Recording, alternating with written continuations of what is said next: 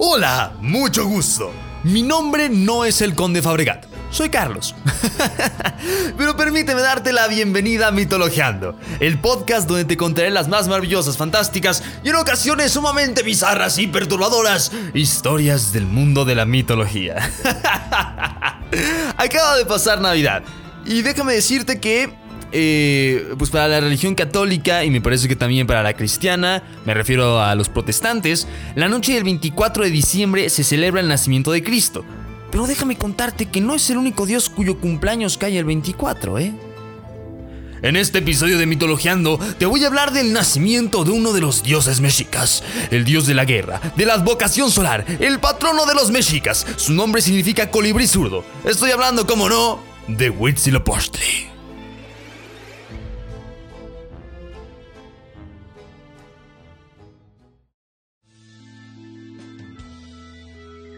Estás escuchando Mitologeando, una producción original de Sopa de Cosas, narrado con la voz de Carlos, acá, escalera.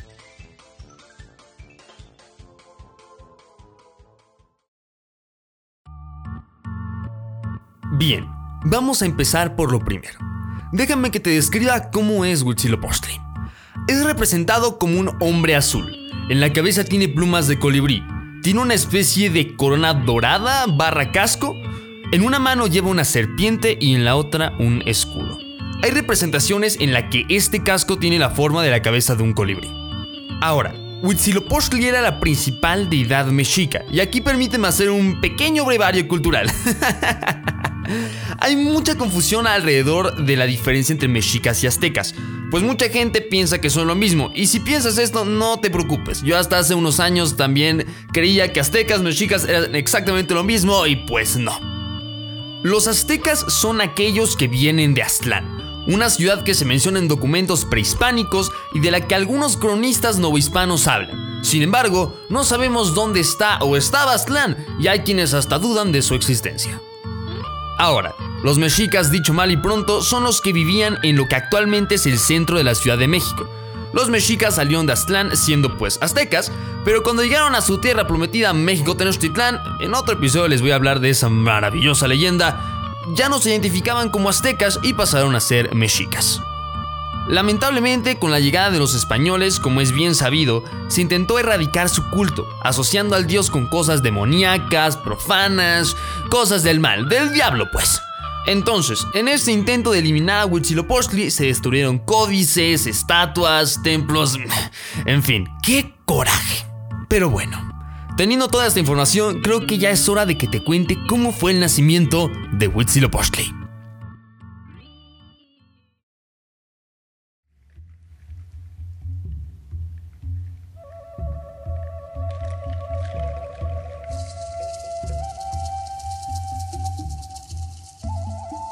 Se dice que un día, mientras Coatlicue, la madre tierra, estaba barriendo los templos de Toyan Xicocotitlan, de repente una nube de plumas azules cayeron del cielo dejándola embarazada de Huitzilopochtli. Resulta que Coatlicue tenía nada más y nada menos que 400 hijos, y cuando estos se enteraron que su madre estaba embarazada, decidieron que lo mejor sería matar a su hermano. Cabe destacar que este asesinato sería muy apoyado por una de sus hermanas, Koyoshauki, la diosa de la luna. Bueno, pues a la medianoche del 24 de diciembre, el recién nacido Huitzilopochtli defendió a su madre y mató a la mayoría de sus hermanos. Cuando se enfrentó a Koyoshauki, ella cayó quedando completamente desmembrada. Huitzilopochtli tomó la cabeza de su difunta hermana y la lanzó al cielo. El cráneo de la diosa se volvió la luna y por esta misma razón Huitzilopochtli, el colibrí zurdo, se convirtió en el sol. Y colorín colorado, así de rápido, este cuento se ha acabado.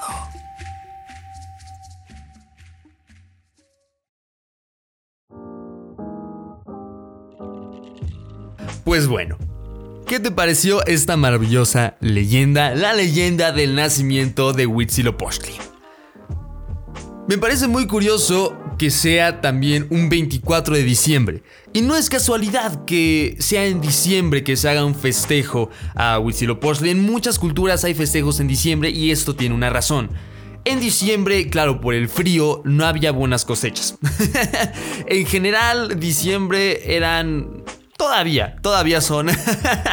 a veces son, son tiempos difíciles, tiempos en los que a lo mejor no había que comer. Y es por esto que eh, vamos a pensarlo como eres el gobernante de un pueblo. ¿Qué es lo que haces para que en diciembre no se vengan abajo los ánimos de tu población? Les das fiestas. Y resulta que había un festejo, eh, pues, para celebrar el nacimiento de Huitzilopochtli. Y se creía que este dios necesitaba alimento para poder seguir iluminando a los hombres, puesto que, bueno, se convierte en sol y tal, ¿no? Creían que la energía del sol podría agotarse y para esto le ofrecían sangre humana, corazones para beber y que se pudiera eh, alimentar. Esta fiesta en honor a Huitzilopochtli se celebraba una vez al año. Y fíjate bien, te voy a leer un fragmento de un artículo que encontré en la página sotero.com.mx. El link del artículo que te estoy leyendo lo vas a encontrar en la descripción tenían una procesión que comenzaba en lo que hoy es el Zócalo de la Ciudad de México, con dirección hacia Tlatelolco y Nonualco, hacia el norte de Popotla. Luego en sentido las manecillas del reloj hacia Chapultepec y Coyoacán. Desde el sur por la calzada de Tlalpan hasta llegar nuevamente al Templo Mayor.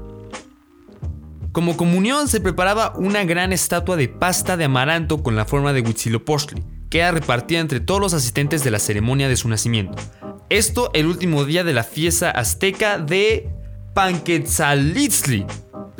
Perdónenme mi náhuatl, no está muy muy bien que digamos. De hecho me gustaría aprender náhuatl. Me gustaría aprender alguna lengua originaria, una lengua que haya nacido en mi bello México. Debería de, debería de. Como mexicanos, deberíamos de.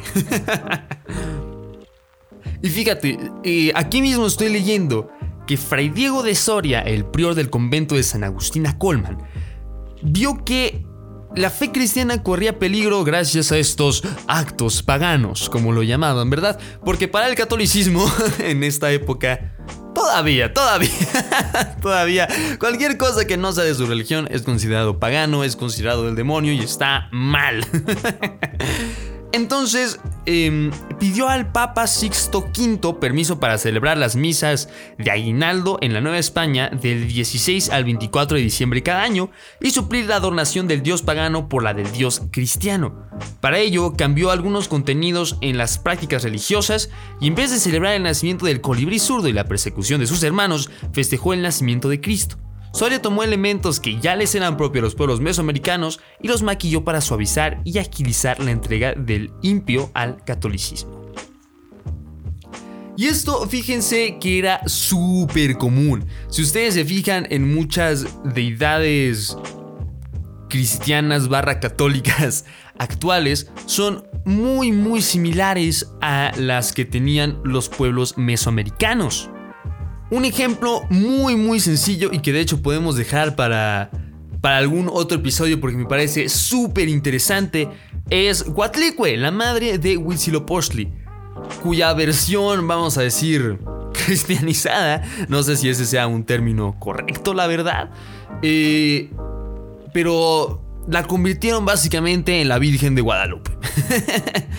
si lo piensas así, Em, nada más migraron de una forma a otra los dioses que tenían. Eh, llegaron y dijeron, ese dios no me agrada, lo voy a convertir en algo que sí me agrade y vas a dejar de adorar a tu dios pagano.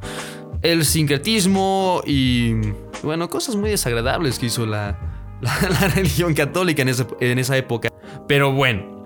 Resulta que, eh, según eh, estaba leyendo, también ellos tenían una especie de antecesor a la piñata. Una cosa bien interesante.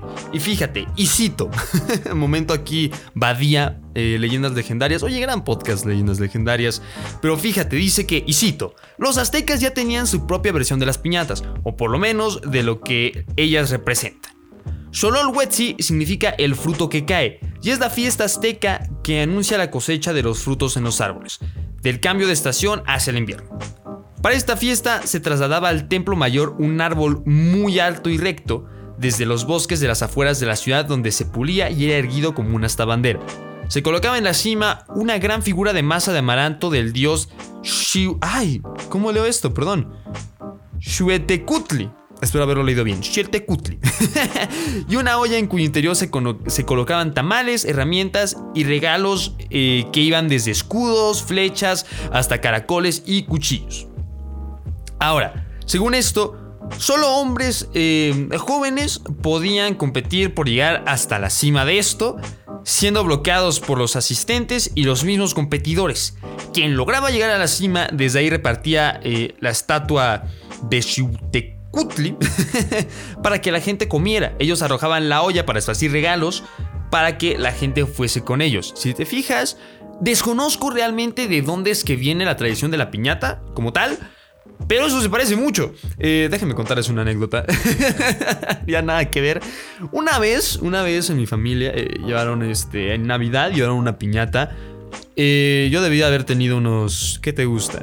Probablemente 10 años, si no es que menos.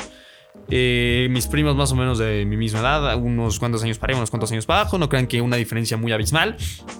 Súper emocionados, fuimos a romper la piñata. Y en lugar de caer deliciosos dulces, un pulparindo, soy muy fan de un pulparindo. Si alguien me regala un pulparindo, voy a ser muy feliz. Pero yo estaba esperando pulparindo, yo estaba esperando dulces. Y cuando se partió la piñata, cayeron frutas. No hagan eso, no hagan eso. Si, tú, si a ti te toca armar la piñata, no hagas eso. Ponle dulces, ponle juguetes. No le pongas, no le pongas fruta. Porque también, imagíname de niño, imagíname de niño, cayó una caña y yo de, ¡ah, qué padre! Un tejocote, ¿sabes? ¿Qué hace un niño con un tejocote? Hablemos de los tejocotes, oye. ¿Por qué existen los tejocotes? Los tejocotes no deberían existir. Pero en fin, me estoy yendo súper por las ramas. si te fijas, a lo que yo iba es que en muchas piñatas actualmente también metemos, metemos dulces. Se meten juguetes. Yo me acuerdo de muy chiquito que, que mi familia también ponía juguetes en las piñatas. Ya no, fíjate. Ya últimamente han sido puros dulces. Y la atroz historia está de las frutas. Pero bueno, eh, a lo que voy es esto. Se parece muchísimo, muchísimo a esta figura de masa de amaranto en la que metían... Oye, qué buena idea poner tamales en una piñata. Bueno, no. Actualmente sería una terrible idea poner tamales en una piñata. O sea, tú imagínate, le estás dando de golpes. El tamal va a quedar completamente deshecho, va a quedar completamente destruido. Probablemente sea una pésima idea poner tamales en una... en una piñata. No lo hagan tampoco. Ni tamales ni tejocotes. Vamos a poner esa. Vamos a poner esa regla. Pues bueno, con esto vamos a llegar al final del segundo episodio de la segunda temporada de Mitologiando. Me llamo Carlos, me pueden seguir en Twitter como arroba es-calera-bajo y en Instagram como sgale.ra. Igualmente los links a estos perfiles están en la descripción. Una disculpa por haber tardado tanto tiempo desde el primer episodio de esta segunda temporada. Realmente la escuela me consumió muchísimo, muchísimo tiempo. Pero en este momento estoy de vacaciones y eh, tengo tiempo para grabar episodios como maníaco. Te adelanto que ya se está grabando en el momento en el que tú estás escuchando esto, prácticamente la mitad de la temporada 2 de Mitologiando. Entonces ya tienes asegurada una segunda temporada. En Año Nuevo también estoy preparando un monstruo sumamente especial, eh, un monstruo navideño, eh, un poco fuera de tiempo, pero creo que para el episodio de Año Nuevo puede quedar bastante interesante. Así como, mira, te voy a adelantar, te voy a adelantar uno de mis episodios favoritos de los que se han grabado, la leyenda de los cinco soles y por ahí eh, la leyenda del ajolote, una cosa así. Ese episodio le va a fascinar a mi buen amigo Alan. Alan, un saludazo donde quiera que estés. y pues bueno, nos vemos en el próximo episodio de Mitologiando. Soy Carlos y nos vemos.